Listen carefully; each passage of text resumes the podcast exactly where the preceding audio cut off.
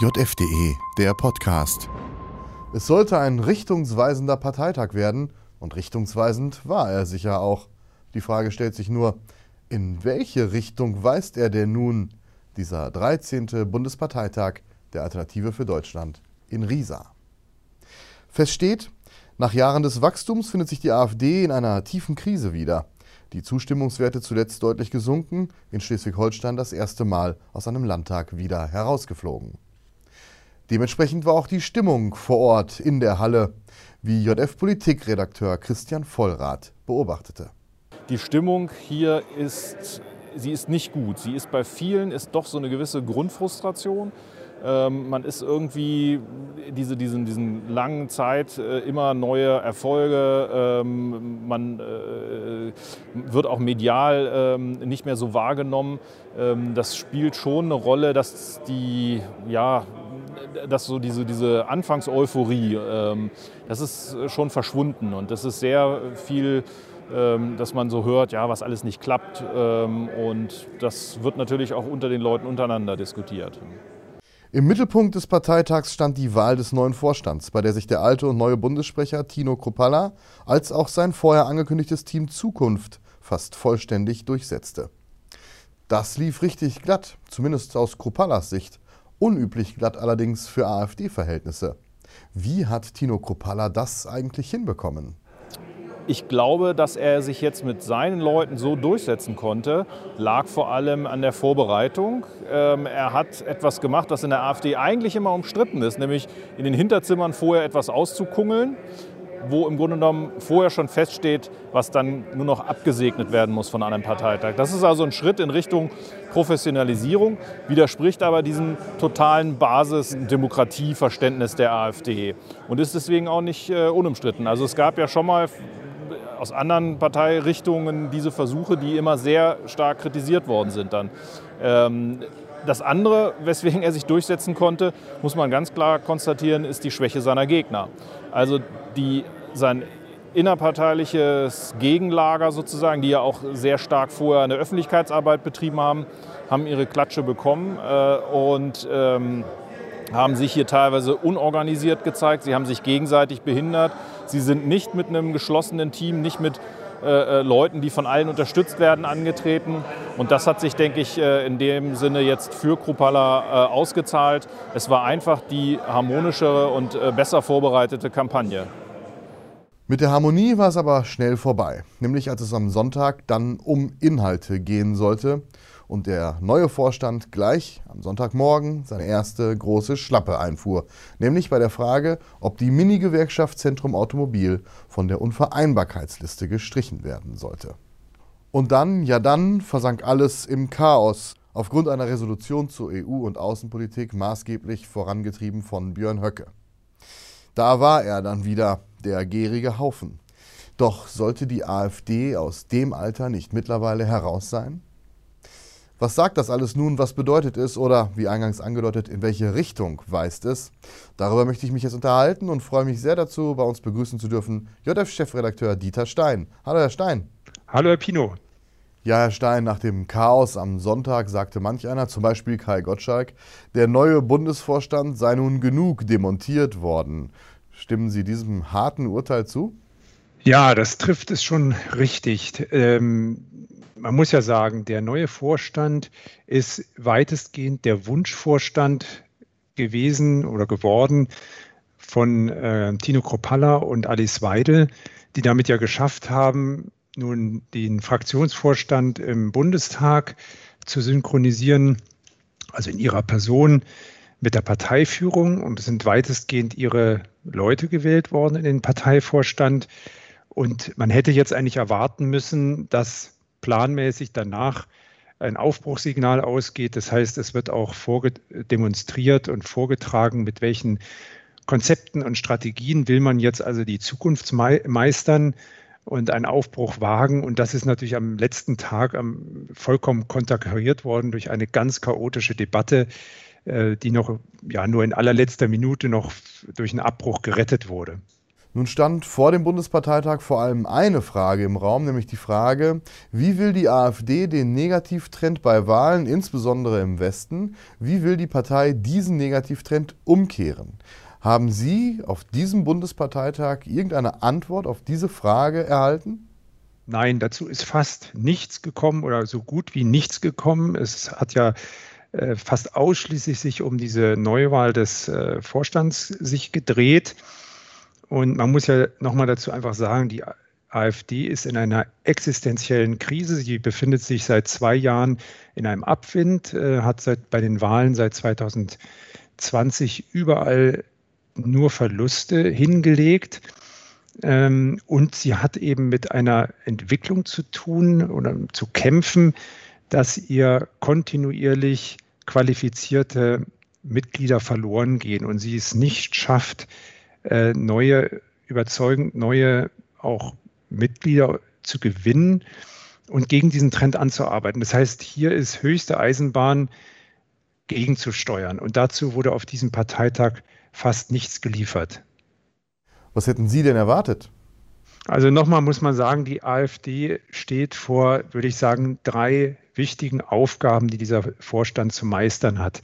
Äh, die erste Aufgabe ist, die, den Angriff und die Bedrohung durch die Verfassungsschutzbeobachtung abzuwenden. Also sie müssen das sowohl auf der juristischen Ebene machen, als auch sich inhaltlich und in der Frage, wie begegnen Sie dem durch Ihr Auftreten und wie verhindern Sie, dass entsprechende Anlässe geschaffen werden.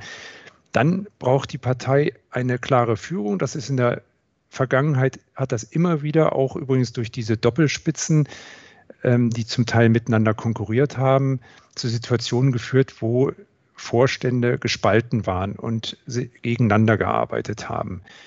Das ist jetzt die Frage, ob das hier gelingt. Und drittens müssen Sie es schaffen, wieder in die Offensive zu kommen mit positiven Ideen, mit einem positiven Profil, mit einer positiven Vorstellung, äh, die mit der AfD verbunden sein soll. Nun war die Darstellung vieler AfD-Funktionäre auf dem Parteitag die Hauptschuld für die Misere der Vergangenheit habe der vergangene Bundesvorstand getragen und da insbesondere auch der ehemalige Bundessprecher Meuthen. Allerdings ist es wirklich so einfach? Lag es wirklich nur am Personal?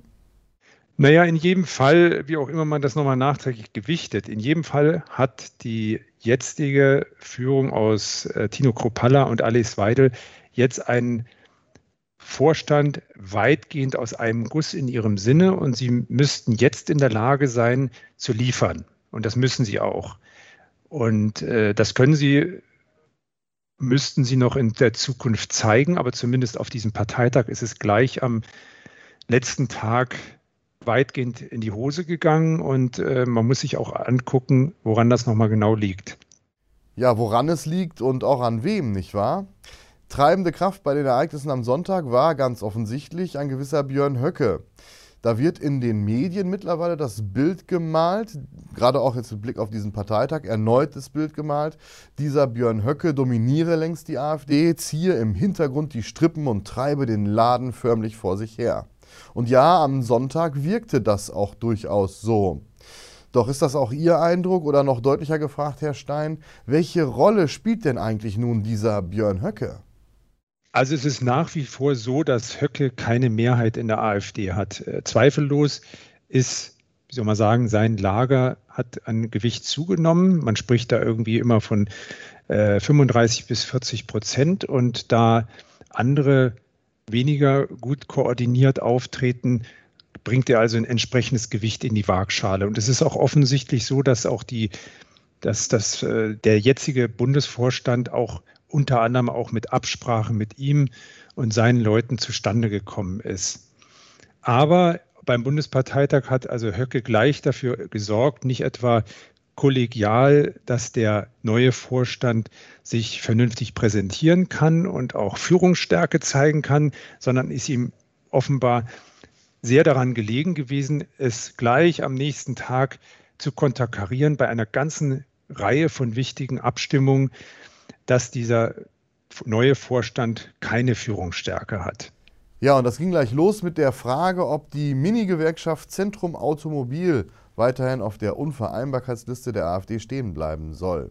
Bei der Gelegenheit ergriff auch Herr Höcke das Mikrofon und machte deutlich, was er von der Beobachtung durch den Verfassungsschutz hält und wie er sich den Umgang seiner Partei mit dieser Beobachtung, die er ja nun auch ganz wesentlich mit begründet hat, also wie er sich den Umgang damit vorstellt. Man kann es vielleicht salopp sagen, frei nach dem Motto, ist der Ruf erst ruiniert, lebt sich's gänzlich ungeniert. Allerdings ähm, im, auch im neuen Bundesvorstand scheint diese Höcke-Linie mit Blick auf den Verfassungsschutz äh, auch nicht gerade mehrheitsfähig zu sein, oder?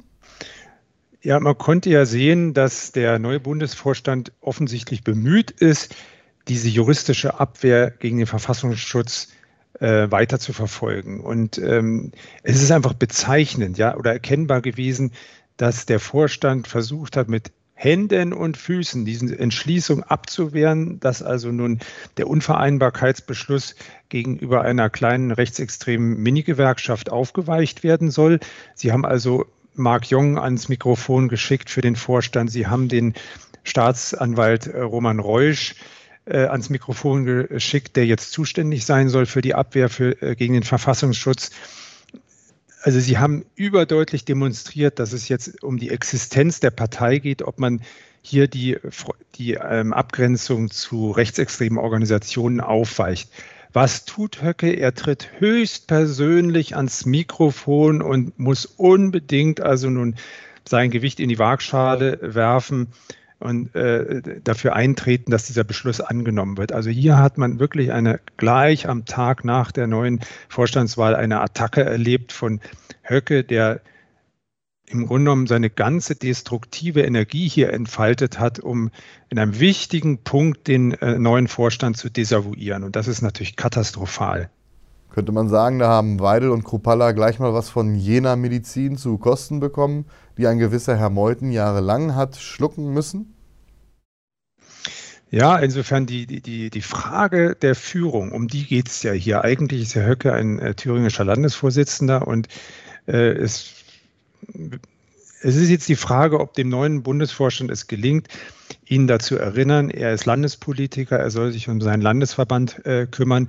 Wenn er in der Bundespolitik mitreden wollte, äh, dann hätte er auch für diesen Vorstand kandidieren können und äh, sich dort äh, einbringen können. Und äh, es wird jetzt in der Tat die Frage sein, auch wie der Bundesvorstand diesen, diesen, diesen problematischen Beschluss wieder korrigiert und ob es ihm gelingt, ähm, Höcke zu disziplinieren. Das ist den vergangenen Vorständen nicht gelungen.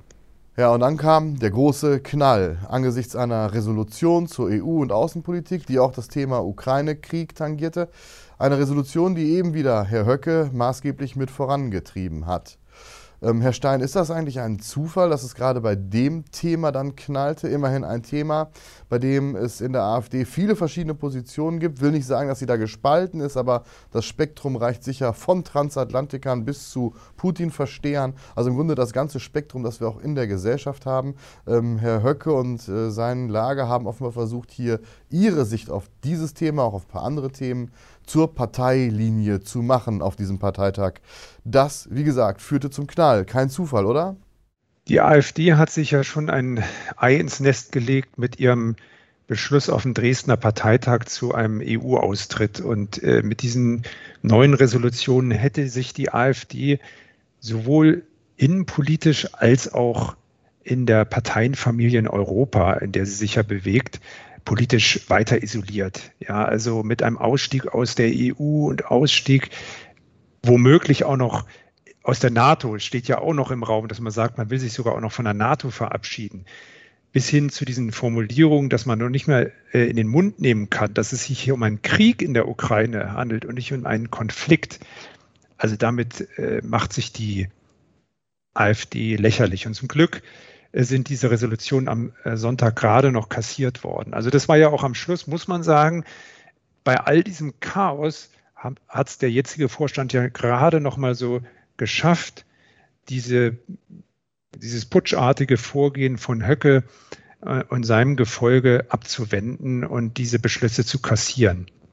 Ja, und damit stellt sich die Frage abschließend, was für eine Botschaft geht denn jetzt von diesem Parteitag in die Welt hinaus? Gängige Interpretation in Leitmedien lautet, die AfD sei mit diesem Parteitag einmal mehr nach rechts gerückt. Ist das auch Ihr Eindruck, Ihre Wertung dieses Parteitages? Also auf den gesamten Bundesvorstand trifft das so, meine ich, nicht zu. Es ist aber richtig, dass wir es in den, seit der Gründung der AfD mit einer Veränderung der Partei zu tun haben, die im Zweifel tatsächlich äh, stärker nach rechts geführt hat. Das kann man einfach auch nicht leugnen, ist auch nicht völlig illegitim, aber wir haben es wirklich in mehreren Phasen mit der Ablösung auch von Führungskräften zu tun gehabt, ähm, die auch ja, also die letztendlich zu einer Verschiebung geführt haben. Und unterm Strich hat die ähm, AfD halt auch einen Kompetenzverlust erlitten. Es sind viele namhafte Leute gegangen, die in, gesellschaftlich verankert gewesen sind, die eine Brücke gewesen sind, ob in die Wissenschaft oder zu Unternehmen, in andere gesellschaftliche Bereiche. Und die AfD hat das massive Problem, dass einerseits durch diese Zangenbewegung mit dem Verfassungsschutz, wo ja Beamte, Hochschullehrer und so weiter ähm, bedroht sind und sich, wo die Gefahr ist, dass die sich stärker oder sogar komplett von der Partei abwenden.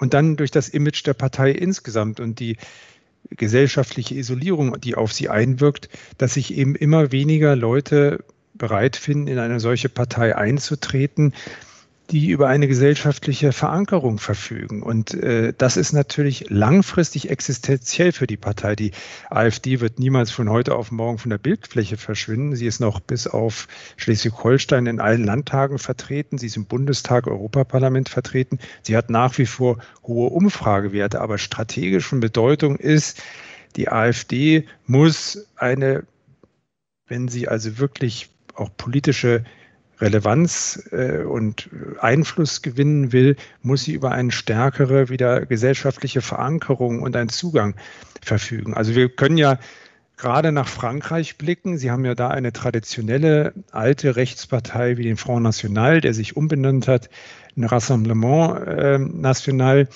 auch der eine lange Phasen hatten, in denen er gesellschaftlich stärker geächtet war und wie soll man sagen, also eine rechtsradikalere Positionierung hatte und mit, bei einigen Einschränkungen muss man der jetzigen Parteivorsitzenden Le Pen ja zugestehen, dass sie über verschiedene Korrekturen es geschafft hat, auch das Bild der Partei zu erneuern und grob gesagt stärker auch wieder in die Mitte zu öffnen. Und gerade bei den jetzigen Parlamentswahlen konnte gesehen werden, sie haben fast 100 Parlamentssitze äh, gewonnen äh, einer der größten Erfolge in den letzten Jahren überhaupt äh, für den FN.